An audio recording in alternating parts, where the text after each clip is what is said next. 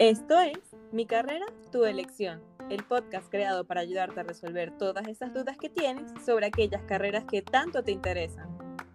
Un espacio donde conversaremos con profesionales de diferentes áreas sobre sus experiencias durante la carrera.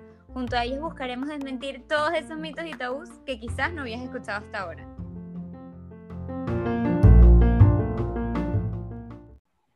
Hola, hola, bienvenidos a un nuevo episodio de Mi Carrera, Tu Elección. El día de hoy nos está acompañando América Álvarez. Bienvenida, América. Bueno, muchas gracias. Bueno, muchas gracias por aceptar la invitación. Yo te voy a introducir un poquito para que te conozcan un poco mejor. Eh, América estudió medicina en la UCB en Venezuela y tiene un posgrado en medicina interna y psiquiatría en el Hospital Vargas de Caracas. Sus redes son de salud mental y también tiene un canal de YouTube que se llama De Salud Mental por si les interesa este tema de psiquiatría. Realmente estamos demasiado contentas de tenerte. Nuestro primer episodio, de hecho, fue con una psicóloga y mencionaron varias veces las comparaciones entre psicología y psiquiatría, así que estamos encantadas de poder hablar de vuelta un poco de este tema que yo siento que a veces es un poco confuso. Qué bueno también que, que, eso, que tienes también disponibles tus redes y que hablas bastante, supongo, sobre la, sobre la carrera como tal. Sí, sí. Este, allí por las redes la idea es que la gente se empape un poquito de lo que es la psiquiatría, que sepa un poco sobre salud mental y quitarle el mito y todas esas ideas sobre la psiquiatría que muchas veces están equivocadas. Digo, yo te puedo decir uno desde ya, que es que si vas al psiquiátrico, el psiquiatra, si vas al psiquiatra es que estás loco. Y yo siento que a veces eso no es cierto, ¿no? No sé si nos puedes hablar un poquito de eso. No, no, para nada. De hecho, las primeras cosas por las que las personas van a consulta es insomnio, problemas familiares, problemas en su entorno, y realmente es poco o no es tanto el volumen de personas que tengan como tal una enfermedad y mucho menos esas enfermedades que la gente relaciona con psiquiatría, que son bastante graves, que son quizá pacientes hospitalizados en crisis. Realmente la psiquiatría, el día a día de la psiquiatría no es eso, no, no es todo el tiempo así. Y yo tenía una pregunta, cuando tú entraste, porque claro, para estudiar para tener la especialización de psiquiatra tienes que estudiar medicina, pero tú desde el principio sabías que querías especializarte en esto. Realmente a mí me gustaba mucho otra área en teoría, ¿no? Porque uno cuando entra a la carrera está como bien perdido, realmente no sabes qué es lo que es la carrera hasta que uno entra. Y pues nada, uno siempre se fija como en modelos y a mí me gustaba mucho una, una serie, yo quería ser, era supuestamente médico forense. no tenía nada claro. Tipo sí, esa, una cosa así. Sí, sí, exactamente. De hecho, en esa época que yo era adolescente, bueno, que era niña, mejor dicho, había, estaba en X-Files y uno veía como Scully hacía que si las la parte forense, a mí me encantaba, me parecía que esa mujer sabía muchísimo, yo quería ser como ella, pero bueno, ya cuando entras a la carrera y ves esa materia, pues no, no es lo que a mí me gustaba. Claro, sí, mucha gente también eh, pasa eso, de que alguien ve eh, quizás lo que es la carrera en una serie, una película y se enamoran y al final se dan como ese choque porque se, se basan únicamente en lo que ven en, en la televisión, por decirlo así. Sí, sí, y la televisión realmente te miente mucho. es muy gracioso, pero ya uno cuando va creciendo y va pues conociendo las cosas se da cuenta de todo la, por supuesto que son shows de televisión, tienen que ser atractivos, tienen que vender de ciertas cosas y bueno, te pintan el médico un poco diferente de lo que realmente es. Buenísimo, y eso, eh, de hecho, eso es lo que queremos que hables hoy un poquito de cómo es la realidad de tu carrera y lo principal que nos interesa saber es qué te llevó a estudiar psiquiatría después de todo. Ok, bueno, yo primero, durante la carrera nosotros vemos, obviamente, materias que tienen que ver con medicina interna, que tienen que ver con psiquiatría, y yo creo que allí, e, ese fue el enganche, ¿no? A mí me encantó la materia que nos dictaron sobre medicina interna, de hecho la vemos desde tercer año, la vi por tres años, me gustó muchísimo. Y pues allí me enamoré y decidí hacer medicina interna. Pero en segundo año nosotros vemos una materia que es psicología y luego comenzamos a ver psiquiatría y a mí siempre me había llamado la atención esa parte también. Así que cuando terminé medicina interna decidí que iba como a cumplir esa meta, pues a descubrir un poquito más acerca de la mente humana y cómo, cómo ocurren las enfermedades y cómo se tratan. Y bueno, me decidí, empecé el posgrado y realmente no me arrepiento, es muy, muy bonito. Claro, y aquí, mm, bueno, sí sé que realmente, bueno, nosotros sabemos un poco ya la diferencia porque ya lo hemos hablado de entre psicología y psiquiatría, pero ¿qué, ¿qué te llevó a ti como a tomar esa decisión de irte hacia psiquiatría, digamos, sí, una parte más médica, que irte quizás por psicología? Ok, bueno, em, la primera confusión, las personas les genera bastante confusión, de hecho, porque lo preguntan mucho, lo preguntan mucho y como que mi, mi respuesta ha ido cambiando. En un principio nosotros somos diferentes porque la carrera de medicina eh, dura seis años y luego de que eres médico cirujano es que tú puedes aspirar a entrar en un posgrado. Eh, particularmente en Venezuela tienes que hacer un año de práctica rural antes de entrar al posgrado. Entonces ya se te suma otro año y ahí es que tú entras, entrarías a estudiar psiquiatría, que son tres años más. Entonces ya allí tú vas a tener como una visión muy médica, muy biológica de lo que pasa en la mente de la persona, por qué ocurre, etcétera, que quizá el psicólogo la tiene, pero más hacia el lado humanista. Los psicólogos estudian cinco años y salen con su grado de psicólogo y también luego de eso hacen especializaciones. Entonces algunos se van por el tema de organizaciones o empresas para trabajar con recursos humanos, otros se van con el área de clínica mental, que serían los que trabajan con nosotros, que son los psicólogos clínicos, y hay muchas más especializaciones. Entonces, pues sí, hay una confusión. Y yo veo que a los pacientes les gusta más o sienten que es menos pesado ir al psicólogo que ir al psiquiatra. Y el psiquiatra lo relacionan con gente enferma, con gente que tiene patologías, que tiene condiciones, y siempre, como te digo, lo relacionan con condiciones terribles. También es culpa de los medios, de lo que hemos visto, porque lo recibo, que hay que tenerle miedo. Y resulta que no es así, que todo el mundo podría ir al psiquiatra, porque tanto el psicólogo como el psiquiatra hacemos psicoterapia. La psicoterapia es una forma de terapia que se hace a través de las palabras.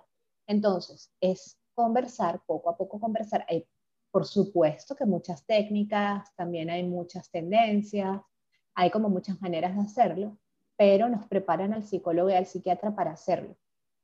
Entonces la gente suele optar con el, para ir al psicólogo de primera instancia y bueno, afortunadamente los psicólogos están muy bien preparados y ellos saben distinguir quién necesita un tratamiento médico y quién no.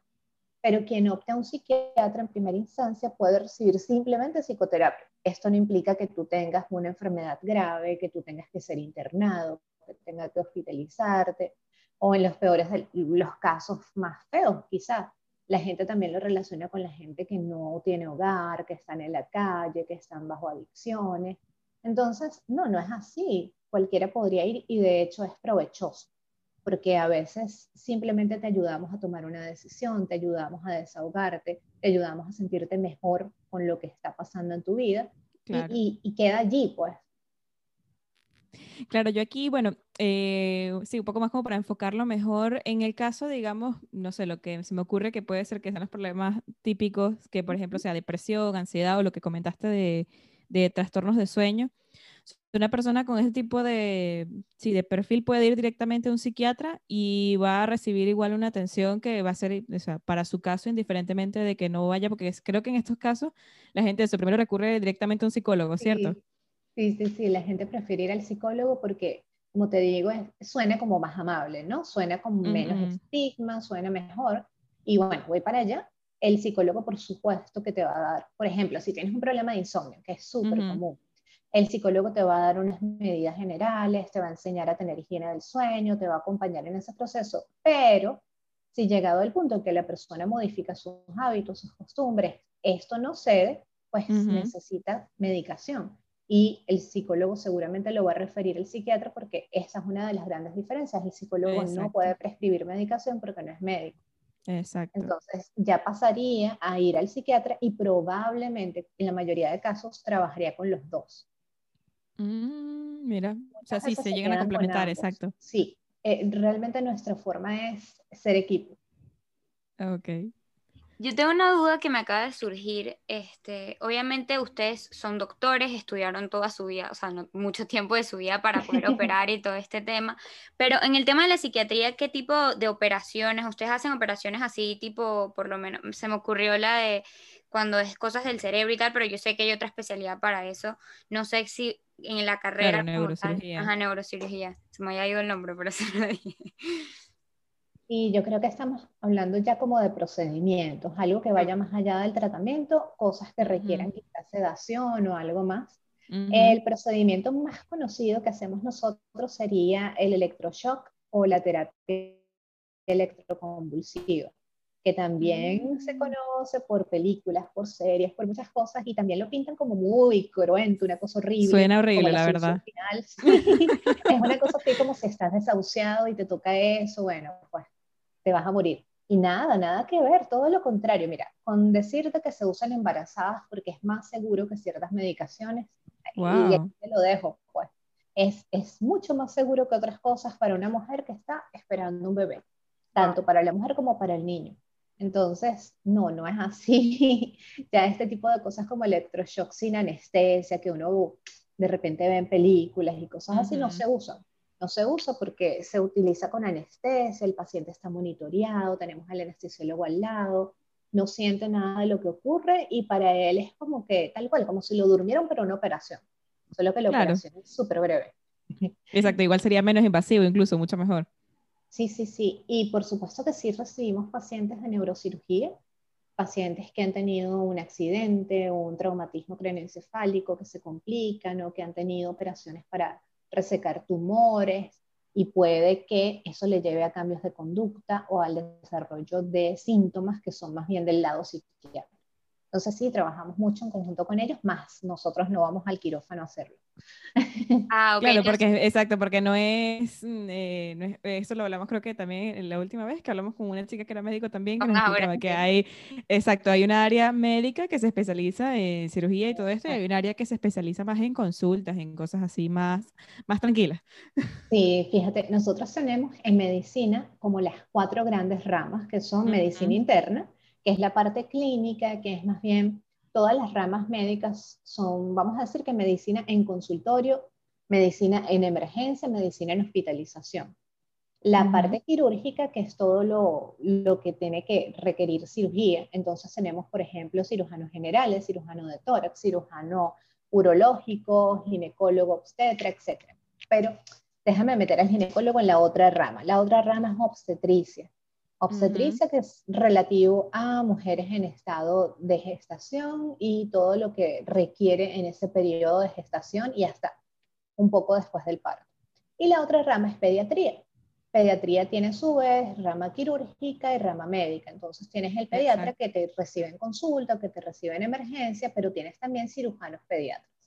Entonces, como que allí se distingue un poquito mejor que hay cuatro ramas. Y psiquiatría sería más bien hacia la rama que es médica, que es de consultorio, que es como dices tú, un poco más tranquilo, sin, un poco este, más Sí, sin esta sobresalto que genera la cirugía. Claro. Sí, porque hay mucha gente que realmente, bueno, obviamente es algo que te tiene que gustar porque al final lo vas a ver sí o sí en la carrera, pero hay mucha gente que descarta medicina por el simple hecho de que, uy, no, yo no, no, no, no, no aguanto eso estar en un quirófano, abrir una persona, no, ok, sí, lo tienes que ver en la carrera, al final es un sacrificio que tienes que hacer si es algo que no te gusta, pero que podrías incluso dedicarte a otra cosa.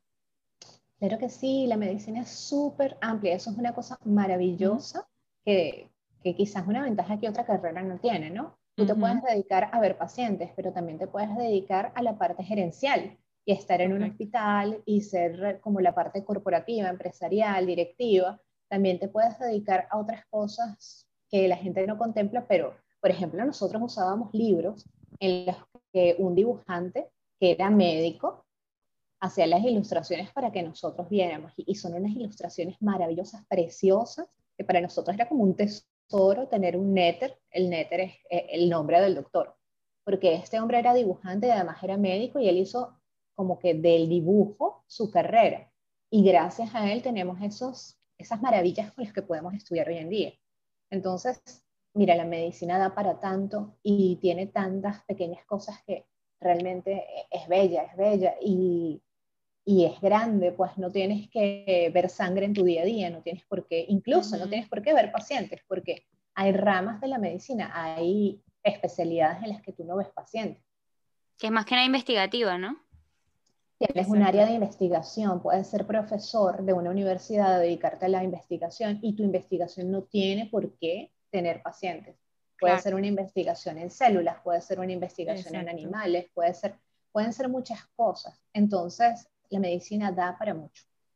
Quizá hay que informar más a la gente, ¿no? Porque uno tiene muchos miedos. Yo, aprovechando de hablar de las especialidades, en psiquiatría, claro, es una especialidad de la medicina, pero ¿hay algo más específico que uno se pueda especializar en esta rama? Sí, sí, totalmente. Hay psiquiatría infantil, que por lo menos los psiquiatras, psiquiatras, solo psiquiatras, no deberíamos ver niños, a menos que haya la necesidad porque no hay tantos psiquiatras infantiles. Nosotros tenemos una sede de posgrado de la Universidad Central también en el Hospital JM de Los Ríos, el Hospital de Niños de Caracas, y de allí salen los psiquiatras infantos juveniles, porque ellos ven incluso adolescentes, y por supuesto que la preparación son dos años adicionales, es, algo que, que realmente están bien, bien enfocados en los problemas de niños y adolescentes, cómo diagnosticarlos, porque a veces a corta edad es difícil, y el tratamiento que es diferente al tratamiento del adulto. Tenemos psiquiatras forenses que trabajan, por ejemplo, con la policía técnica, haciéndole las evaluaciones a las personas que tengan perfiles de, haber realizado los presuntos, eh, qué sé yo, personas que han realizado un hecho delictivo como homicidio, cosas un poquito más feas como violaciones, secuestros, ellos necesitan ser evaluados por la parte médica para saber si están o no en poder de decidir y si saben distinguir entre el bien y el mal, porque si la persona está fuera de sí, si es una persona que está psicótica, que está en un momento de crisis y no distingue la realidad de lo que está viendo en su mente, pues se le puede eximir de la pena si eso se demuestra. Y también tenemos, por ejemplo, psiquiatras que se dedican a una rama que se llama enlace. El enlace es lo que hace el psiquiatra cuando trabaja en conjunto con otros médicos. Por ejemplo, si tienen un paciente hospitalizado, como decíamos antes, en neurocirugía, y ese paciente tuvo un tumor y se le resecó y el paciente está en recuperación y tiene síntomas psiquiátricos, pues neurocirugía nos llama y este médico que trabaja en enlace debe saber sobre medicamentos que usan en otras especialidades, cuáles son las interacciones con nuestros medicamentos. O sea, todos lo sabemos, pero este debe estar como aún más enfocado y saber trabajar con los protocolos de otras ramas. Entonces, sí, dentro de la psiquiatría hay más. Y sexología también. Podemos hacer sexología siendo psiquiatras. Qué interesante. Ah, eso mira que no lo sabía, porque sí he escuchado exacto. Sé que, de hecho, pensaba, me acabas de, abrir la mente, pensaba que la parte de sexología era una rama dentro de la psiquiatría. Y no, realmente está, es dentro de la, perdón, dentro de la psicología y no dentro de la psiquiatría. O sea que realmente una persona que estudia sexología tiene que primero estudiar medicina. Pueden estudiarlo también psicólogos. Allí ah, compartimos eso, sí, sí. Porque ellos allí no, pero obviamente si el psicólogo trabaja con sexología, vamos a lo mismo, no podría prescribirte una medicación, sino que serían otro tipo de terapias. Pero sí, en Venezuela lo estudian psicólogos y psiquiatras. Ok, ok. Y es una rama de la que se habla muy poco, pero bueno, ya eso en otro episodio. sí, sí. Si alguien está interesado en eso, pues ya sabe que tiene dos vías, ¿no? Tiene la vía médica, tiene la vía de psicología. Sí, es, es así. Hay muchas oportunidades. Yo quería aprovechar de preguntarte, después de que has vivido todo esto, obviamente tantos años de estudio, quizás hay algo que te hubiera gustado que te dijeran antes de que entraras pues en este mundo. ¿Qué, ¿Qué, le dirías tú a una persona que está a punto de entrar, algo que te hubiera gustado a ti que te lo dijeran? Tipo, mira, prepárate por esto, o pueden ser cosas buenas como cosas no tan buenas también, ¿no? Fíjate que cuando yo le decía a la gente que quería estudiar medicina, sobre todo los médicos a los que tenía que ir, qué sé yo, me decían, bueno, qué chévere, bienvenida y tal. Y me decían, es bien difícil, prepárate, no sabes lo que te viene, etcétera, etcétera. Pero no pasaban de allí, ¿no? Era como que un susto siempre. Y yo les decía, bueno, no, es que a mí me gusta mucho y lo dejábamos allí, ¿no? Pero bueno, este, mm, a ver, yo siento que todas las carreras tienen su dificultad. Eso es mentira que una es como más complicada que la otra o que Sí. En todas te vas a encontrar dificultades, en todas te vas a encontrar retos, todas son diferentes y una de las cosas importantes es si tú te ves a futuro haciendo eso todos los días. Em, ¿Qué pasa con medicina? Con medicina pasa que uno entra y ve cosas que son como muy abstractas. En los primeros años son este, materias básicas, entonces ves anatomía, ves histología, pero allí no está el paciente, no, no sientes lo que es estar sentado en consulta y no te puedes ver. Es una carrera larga, así que yo les diría que es más una carrera de resistir, de perseverar, de insistir, de tener buenos días y malos días y seguir, seguir adelante. Así que yo les diría que se preparen porque es una, una carrera que no acaba. y eso suena de pronto como que asusta, pero es que es un pasito a la vez y de pronto va a acabar cuando nosotros seamos bien viejitos y ya digamos, mira, no puedo seguir porque o me quiero retirar porque ya yo quiero disfrutar de otro tipo de vida, pero las actualizaciones son diarias, entonces tienes que estar pendiente y de ahí tiene que, que venir el que te guste, ¿no? Porque si a ti te desagrada una, una rama, pues imagínate tú leyendo todos los días sobre eso escuchando información sobre eso, es una tortura. Entonces, definitivamente te tiene que llamar la atención, por lo menos que te llame la atención cómo funciona el cuerpo, que te mm, genere como entusiasmo ayudar a las personas o de pronto tener a alguien en consulta y que tú le des consejos, que les des mm, comentarios sobre su vida. Si no te gustan las personas o tratar con las personas, ¿pero qué pasa? Recuerda que si te gusta el organismo, si te gusta el cuerpo, si te gustan los sistemas de, de órganos, pues hay formas de ejercer la medicina sin tener que estar viendo gente. Si lo tuyo es ver gente y te encanta pasar tiempo con ellos, pues de pronto lo tuyo va a ser más clínico y de sentarte a conversar, de tener como que tus pacientes de siempre y verlos en un mes y decirle, mire, ¿y cómo te fue con esto? ¿Y qué tal te cayó el tratamiento? ¿Y cómo están tus hijos? ¿Qué sé yo? Si lo tuyo es como entrar a resolver, pues tú quizá tienes más perfil de cirujano, porque tú entras, localizas el problema, lo resuelves, cierras y ya ese paciente de pronto lo ves en 5 o 6 años, bueno, obviamente lo ves en un control posterior, pero ese paciente no va a estar yendo a tu consulta cada 3 meses o cada 6 meses, sino que lo vas a ver de pronto en unos 5 o 6 años porque se le presentó otro problema de salud como a todo el mundo y viene a corregirlo contigo y listo. Entonces, como les digo, la medicina es muy amplia, tiene mucho para dar. Hay incluso medicina marítima, yo aquí estuve haciendo medicina marítima, hay medicina aeronáutica, o sea, hay todo lo que... Wow, no tenía idea de eso. Es, increíble, es sumamente extenso, en verdad sumamente bonito y cada quien puede como combinarlo con lo que desee. Después, fíjense, yo ahorita estoy haciendo un curso de locución, entonces yo podría tener un podcast o tener un programa y hablar de medicina y esa sería mi manera de ejercer la medicina. Entonces nos da para mucho y realmente hay espacio para, para todos, para hacer la tuya, pues. Estupendo, América, me encanta. Quería preguntarte, ahora entrando un poquito ya en la parte profesional, ¿qué, tan, ¿qué tan difícil es encontrar trabajo como, como psiquiatra? ¿Tienes que ir directamente a, a abrir consulta por tu propia cuenta? Eh, hay oportunidad, por lo menos como sé que el psicólogo puede trabajar exacto con partes organizacional, empresas, cosas así. Aquí, ¿cómo funciona ese mundo del trabajo? Ah, ok. De, yo te diría que depende de, primero, el país donde estés, porque obviamente hay una parte de legislación, de leyes, de cosas que tenemos que cumplir, pero te voy a contar más o menos cómo funciona en Venezuela, que es el sitio que más conozco, por decirte así, y que nos puede ser la guía para, para otros países. En psiquiatría tienes varias opciones. Puedes trabajar para un hospital y ya tú pasas a ser parte de su, de su gente, vamos a decir, y te pagaría el hospital. Realmente para psiquiatría suele haber no tantos cupos, digamos, no, no son tantas las personas que completan esa nómina en los hospitales, pero siempre vas a tener la opción de irte a privado Tú puedes tener tu propio consultorio, lo puedes compartir con otros colegas de la misma rama o incluso puedes trabajar en un consultorio de alguna amistad que tengas y que no necesariamente sea psiquiatra. Por lo general, los psiquiatras lo que hacen es tener su práctica privada y la unen a su práctica pública.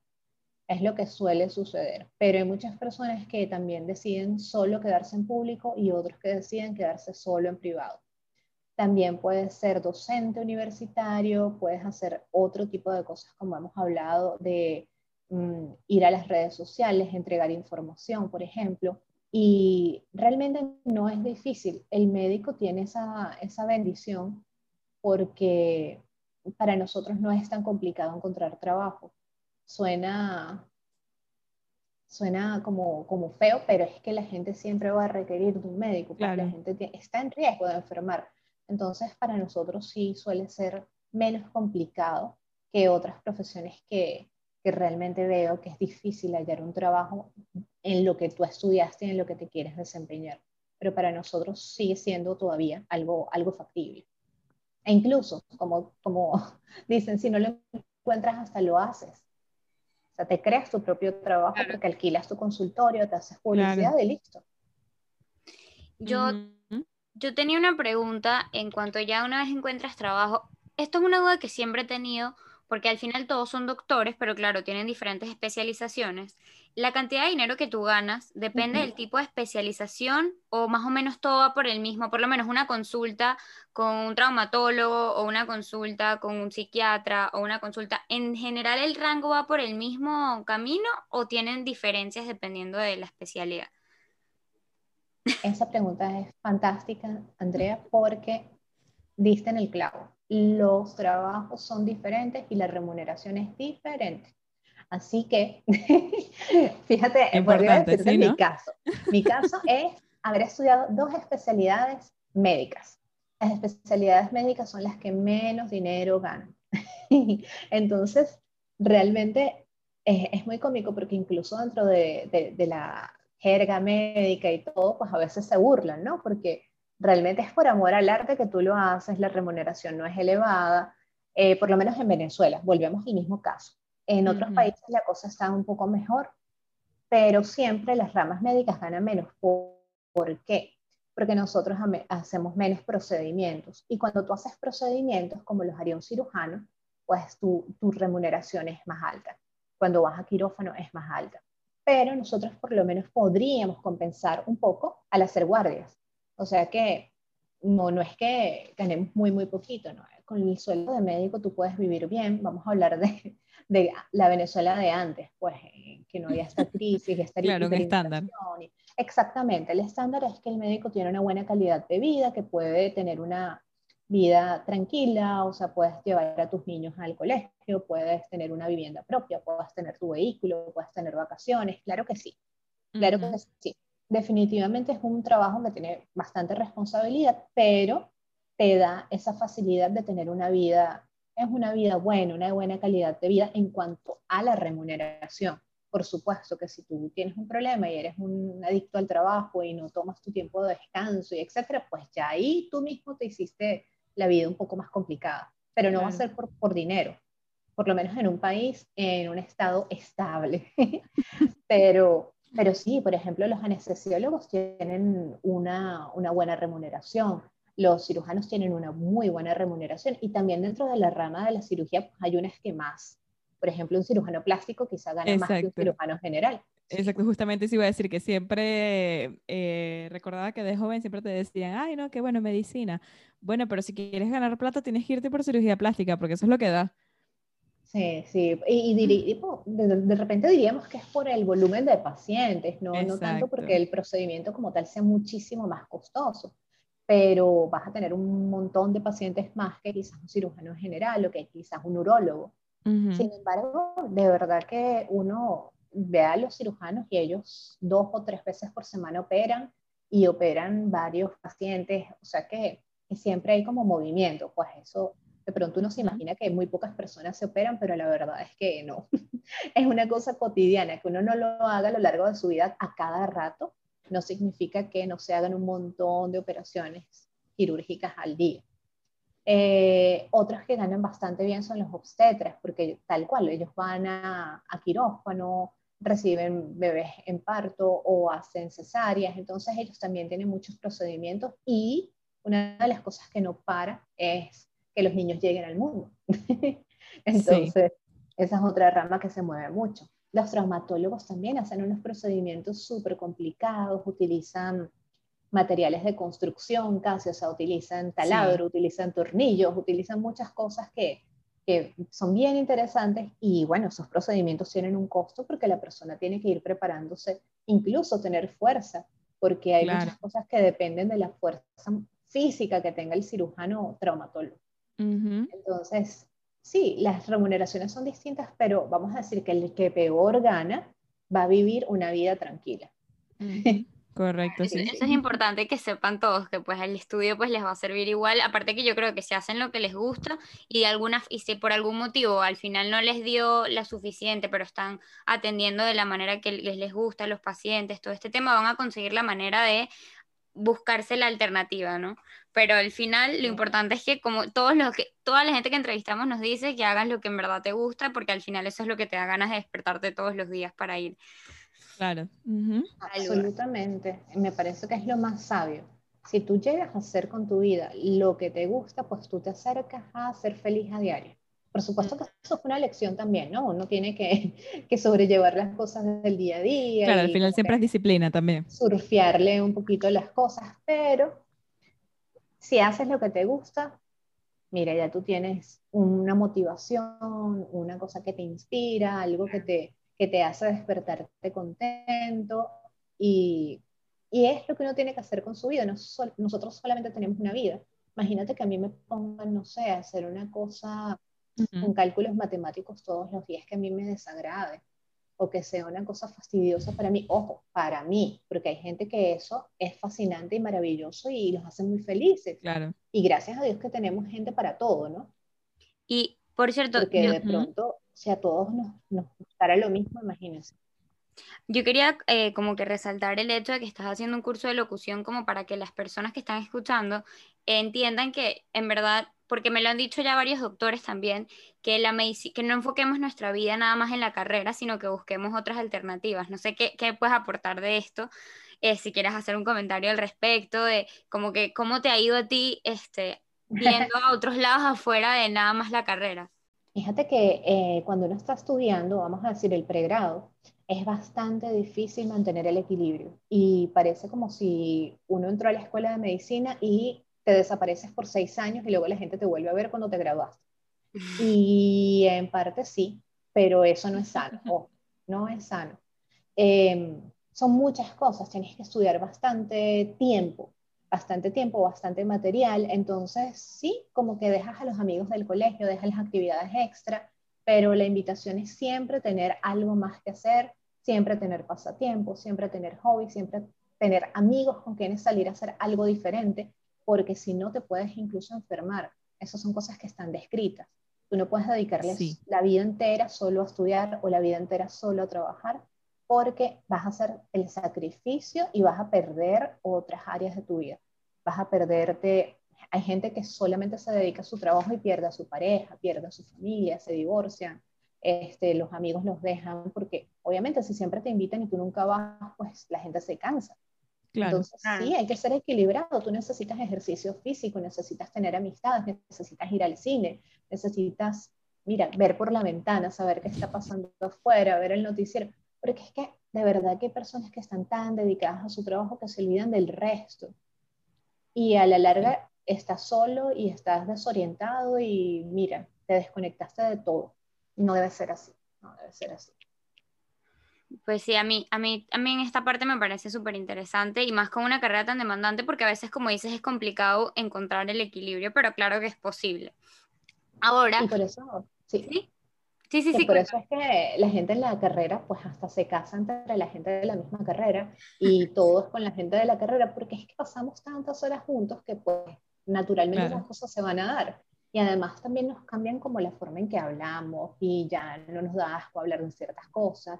Entonces, cuando tú te reúnes con amigos no médicos y empiezas a hacer tus comentarios, todos se te quedan mirando, todo es como que, que este que le pasó y por qué está así. Y entonces uno ya, ya se va como, como desubicado en todos lados.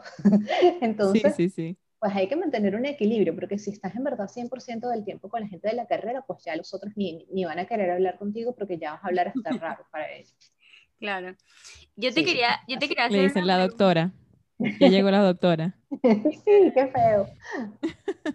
Yo te quería hacer una pregunta acerca de la parte laboral, de cómo fue tu primer trabajo, cómo fue tu experiencia, el primer día de trabajo, qué, qué, qué nos puedes decir de, de ese día.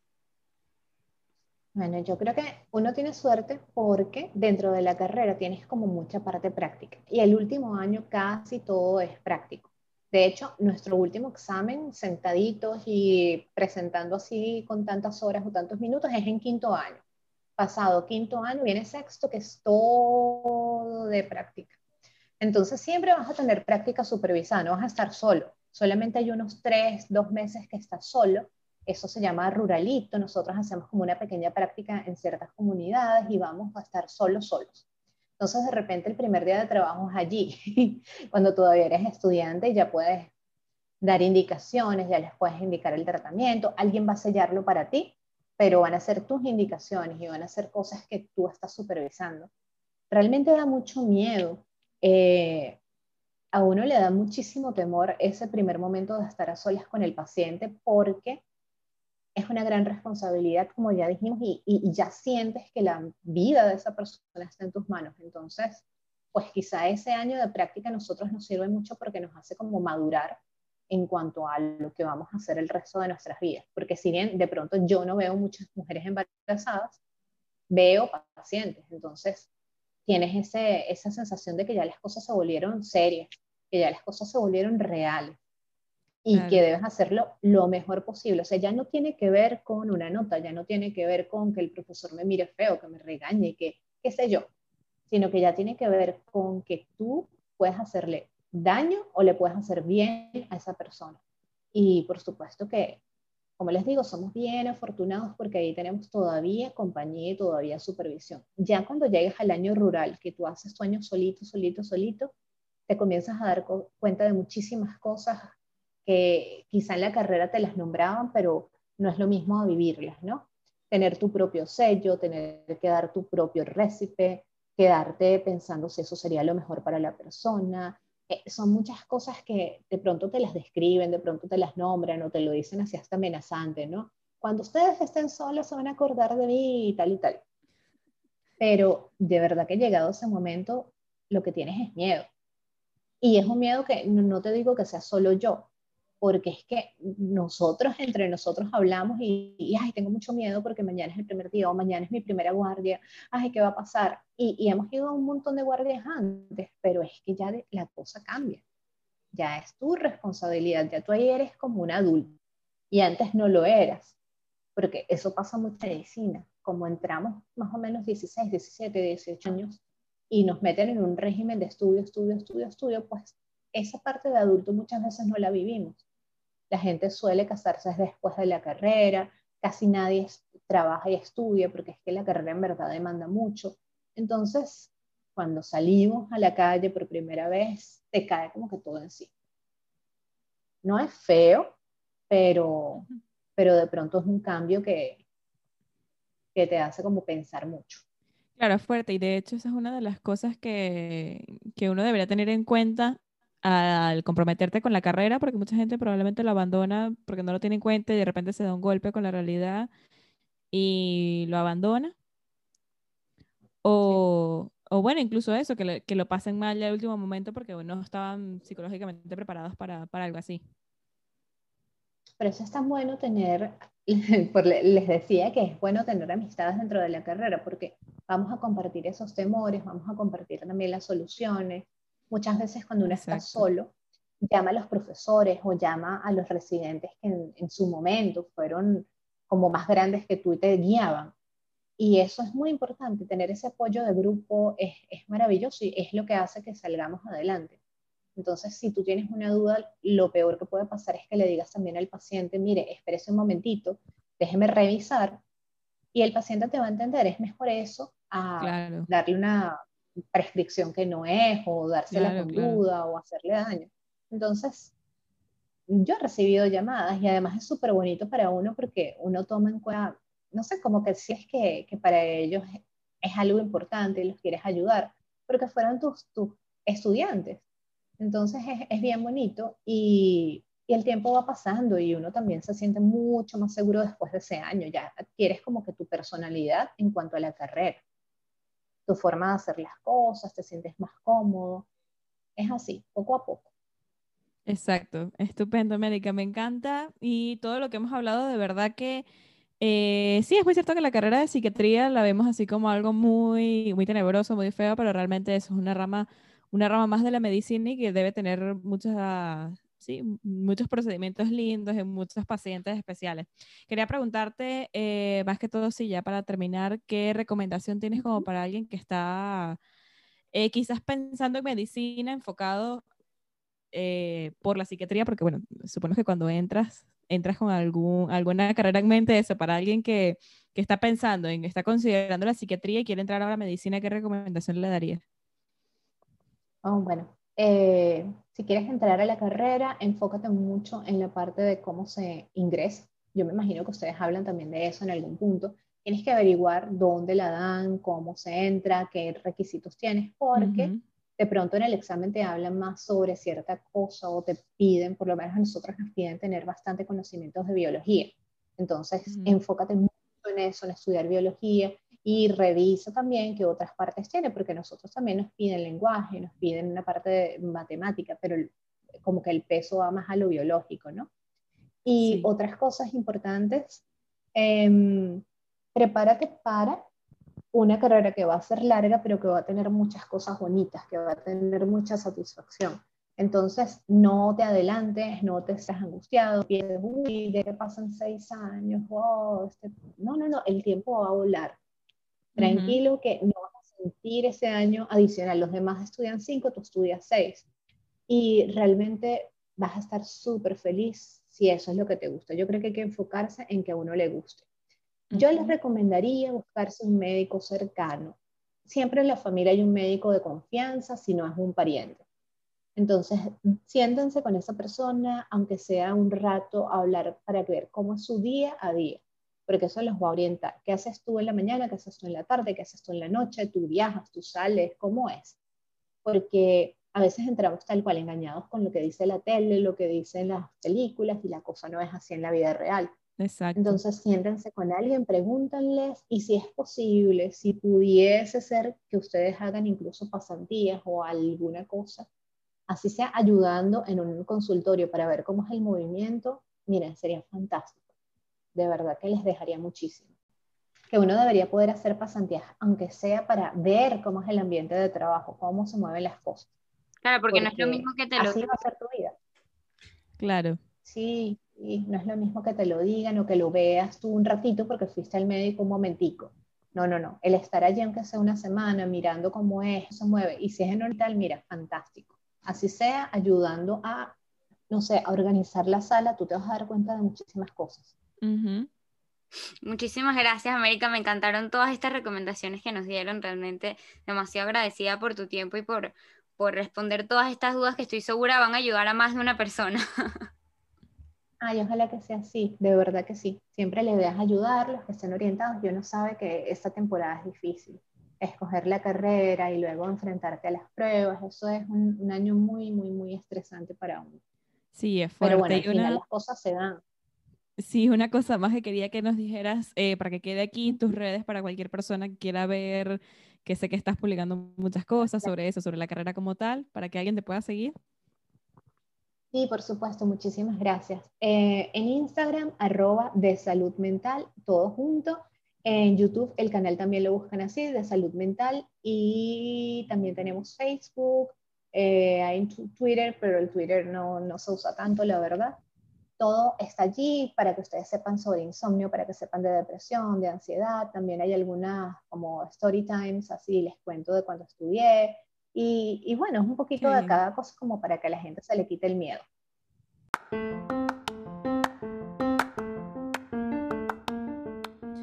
Ahora es tu momento de elegir cuál es el camino que te inspira. Recuerda que todos los domingos tendrás un nuevo episodio donde conseguirás más experiencias para aclarar todas tus dudas. Puedes escucharnos a través de Google Podcast, Apple Podcast y Spotify. Síguenos en nuestro Instagram, arroba mi carrera para estar atento a cada nuevo episodio.